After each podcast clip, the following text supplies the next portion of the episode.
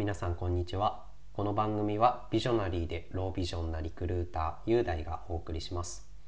このチャンネルはもっとキャリアアップしたいお金を稼ぎたいそしてもっとモテたいと思っているどこにでもいるような25歳。あえて人と違うところを挙げるとするならば視覚障害があることくらいの僕雄大がキャリアのことや障害のことたまに恋愛のことなどを時に熱く時にダラダラと話す番組です。さあ始まりました。ラジオトーク。前回は初回ということで私の自己紹介について今の仕事のことや趣味そしてこのチャンネルでどんなことを話したいのかについてお話しさせていただきました。今回2回目ということで自己紹介でも少し触れていますがせっかくなので私の視覚障害のことなどに関してお話ができたらなと思っております。本日のトピック大きく分けて2つあってえっと、1つが視覚障害についてそして2つ目が視覚障害ゆえに僕が今切実に苦戦していることについてお話ができたらなと思っております。では早速1つ目ということで視覚障害についてお話ができたらなと思っております。視覚障害って何ですかという問いに対して、まあ、シンプルに答えるならば視覚に障害がある状態ということになるかなと思います。視覚障害と聞くと聞いてる人の中にはもしかしたら全く見えない人のことを想像する人もいるかもしれないんですが視覚障害には実は2つの状態があったりします。一つが全盲と呼ばれる状態です。とこちらを想像される人の方がもしかしたら多いかもしれないんですが全盲というのはと全く光を感じない状態というふうに説明できるかなと思います。例えば有名人でいくと,、えーと、辻井信行日本のピアニストの方だったり海外のアーティストでいうとスティービー・ワンダーだったりがえーと、この全盲という特性があるのかなと思っております。でと全盲は英語で言うとブラインドというのであのブラインドサッカーっていうパラスポーツ聞いたことある人いるかもしれないんですがそれもこの全盲っていうところから来てるのかなと思います。そしてもう一つの状態が弱視と呼ばれるものです。この弱視というのはと全盲のように全く見えないというわけではないんだけれども見えにくさがあるといった状態です。見えにくさって何かっていうとこう人それぞれ違うんですが例えば、えっと、メガネやコンタクトのように視力矯正ができなかったり視界の方で視界の中で見えない部分があったりあとはと暗いところでより見えにくさを感じたりといったこう人それぞれさまざまな特徴があったりします。で弱視というのを英語でロービジョンと言います。私が自己紹介でビジョナリーでロービジョンなリクルーター雄大ですというふうに自己紹介させていただいているんですがそのロービジョンも弱視というところから来ています。と視覚障害がある人って日本には、32万人いるらしいです。でこの32万人というのは障害者手帳を持っている方の、えーと、数字になるので視覚障害がある人自体はもっと多いのかなと思いますちなみにこの32万人っていう数字は東京の中野区の人口と大体同じぐらいなんだそうです東京住んでない方だと中野区の人口と聞かれてもピンとこない人もいるかもしれないんですけど、まあ、これを聞いてあ少ないなって思うのかあ結構いるんだって思うのかはそれぞれかとは思います。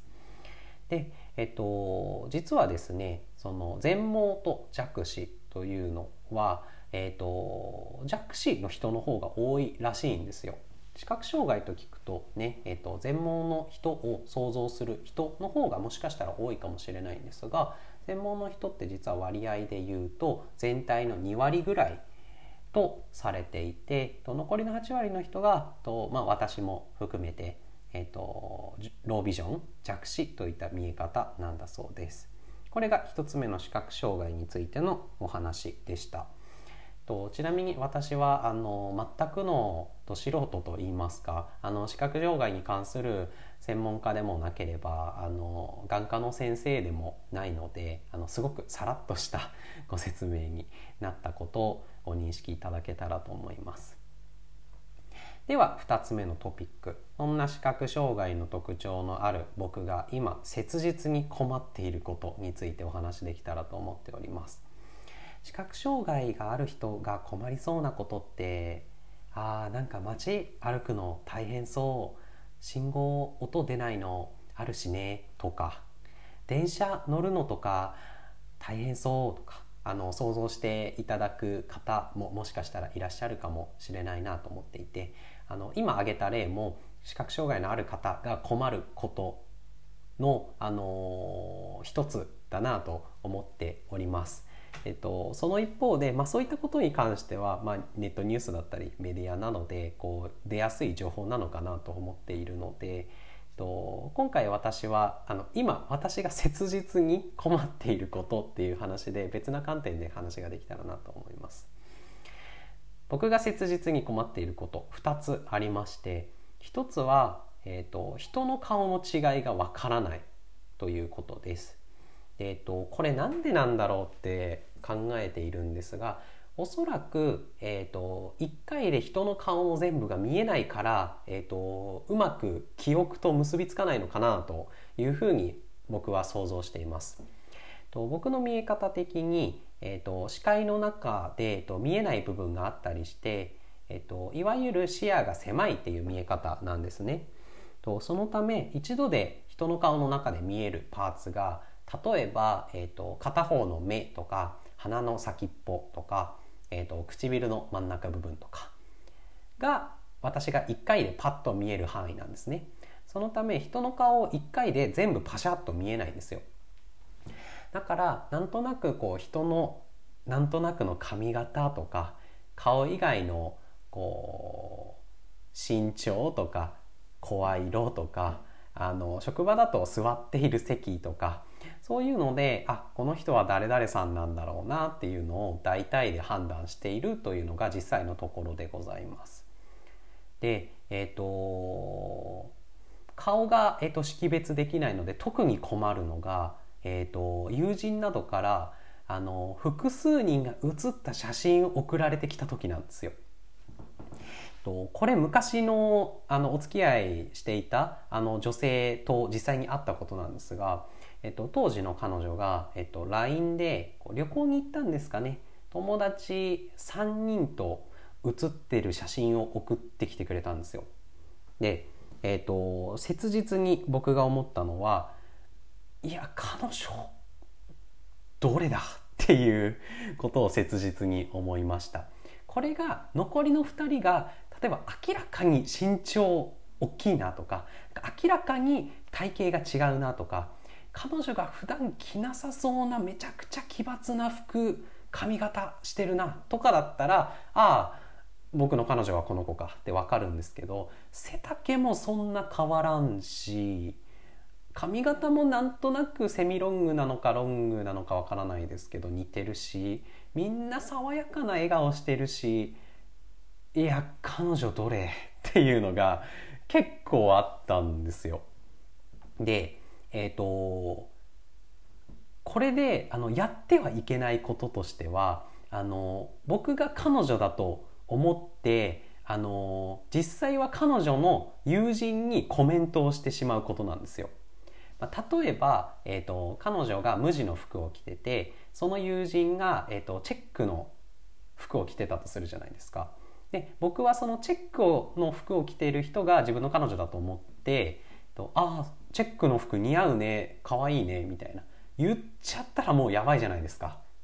自分の彼女の顔もわからんのがいいってめちゃくちゃ怒られそうじゃないですか。それってなんかやばいやつなのかなって思われるじゃないですか。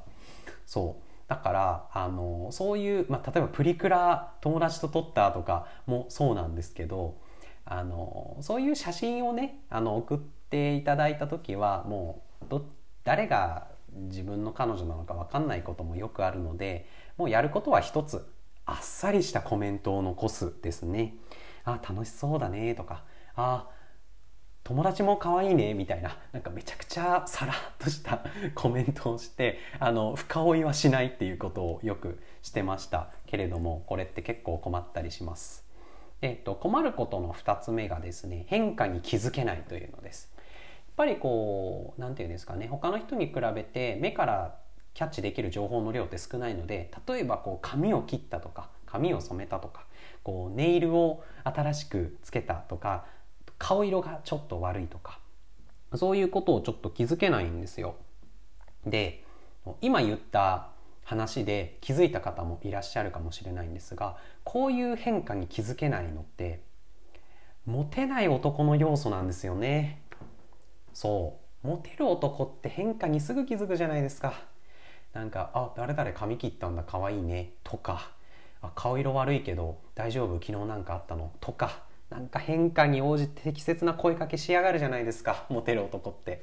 それができないんですよ。そう。だからもうそういう変化に気づける系男子になることは望めないのであの他の要素であのめちゃくちゃモテるしかないのかななんてあの頑張ろうって思っておりますはいそんな感じで本日は非常にゆるいお話となりました、えー、視覚障害のこととかそれゆえに私が今切実に困っていることなどについて 知っていただけたらいいななんて思っております。こんな感じでこのチャンネルでは週に1回もしくは2回程度で時にゆるい時に熱い話を配信できたらと思っております。